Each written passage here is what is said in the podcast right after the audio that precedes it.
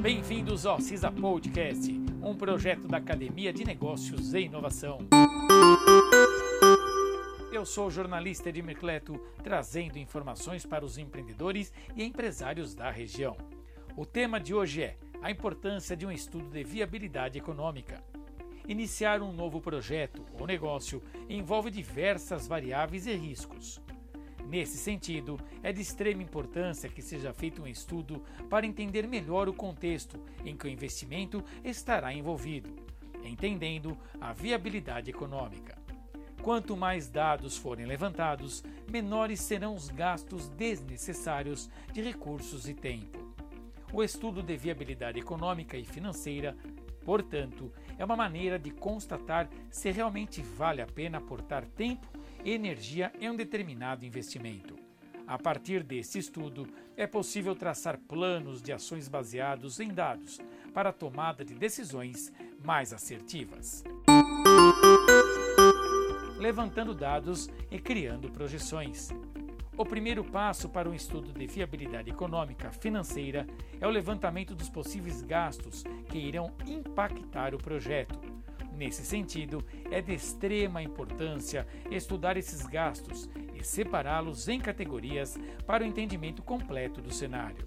É possível separar os gastos nas seguintes categorias: Custos. São considerados custos os gastos relacionados diretamente à produção. Custos fixos são os gastos relacionados à produção, porém que não variam conforme a variação da produção, como por exemplo aluguel, limpeza e segurança. Custos variáveis são gastos relacionados à produção, porém que variam conforme a produção, como por exemplo, matéria-prima e embalagens. Despesas são considerados despesas os gastos que não estão diretamente relacionados à produção, como por exemplo, salário de colaboradores e investimentos no marketing. Após o levantamento e segmentação de todos esses dados, é possível então traçar as necessidades financeiras que o projeto vai demandar. Em seguida, vem a etapa de projeção de receitas. Nessa etapa, é necessário possuir um bom entendimento do nicho em que o projeto estará inserido.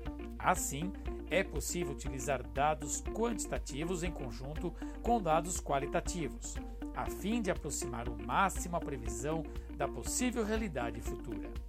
Como ferramenta nessa etapa, pode-se utilizar bancos de dados com séries históricas do comportamento de determinado setor da economia e determinado público específico, bem como utilizar métodos de análise como análise pestal, que significa a sigla para avaliação do contexto político, econômico, social, tecnológico, ambiental e legal do projeto.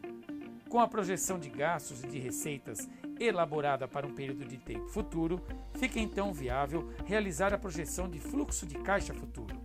Nessa etapa da viabilidade é feita a diferença das projeções de gastos e das receitas. Dado a imprevisibilidade do futuro, é de suma importância, portanto, traçar possíveis cenários que façam sentido para diferentes realidades. Para uma análise mais coerente, traçam-se três cenários: o pessimista, onde é projetado um aumento nos gastos e uma diminuição das receitas no período das projeções. O neutro, onde os parâmetros de receita e gastos não são alterados além do previsto nas projeções feitas. E o otimista, onde é projetado uma diminuição dos gastos, bem como um aumento nas receitas. Analisando agora os dados obtidos. Dados sem uma análise adequada não têm valor algum, são apenas mais informações dentro do mar de conhecimento. Sendo assim, com os dados levantados, é importante se atentar e calcular indicadores para obter um prisma holístico da situação. Alguns dos indicadores que podemos utilizar para gerar uma análise precisa são: ponto de equilíbrio contábil, o PEC, ou o break-even. É o momento em que o projeto consegue se sustentar apenas com suas próprias receitas, ou seja, os gastos se igualam às receitas. É a partir desse ponto em que ele começa a gerar lucro.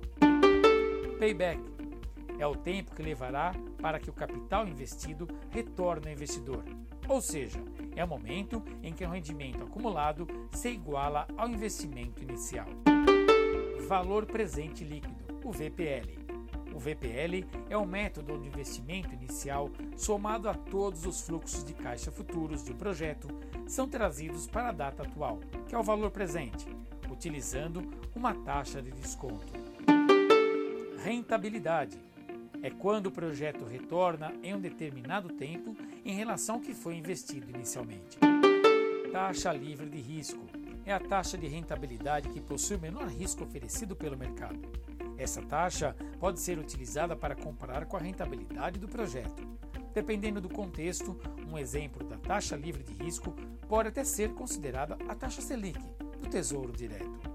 Além dos indicadores para compreender a questão do risco do projeto, é possível ainda por meio de ferramentas como análise de Porter, que é análise onde se estuda o poder de negociação com os fornecedores, com clientes, ameaça de substitutos, ameaça de novos entrantes e rivalidade entre os concorrentes, entender a hostilidade do contexto mercadológico em que o projeto está inserido.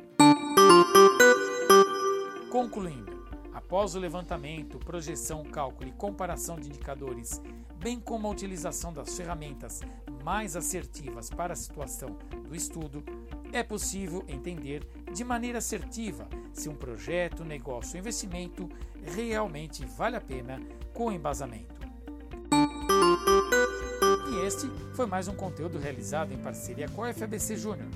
Bons negócios e até o próximo episódio.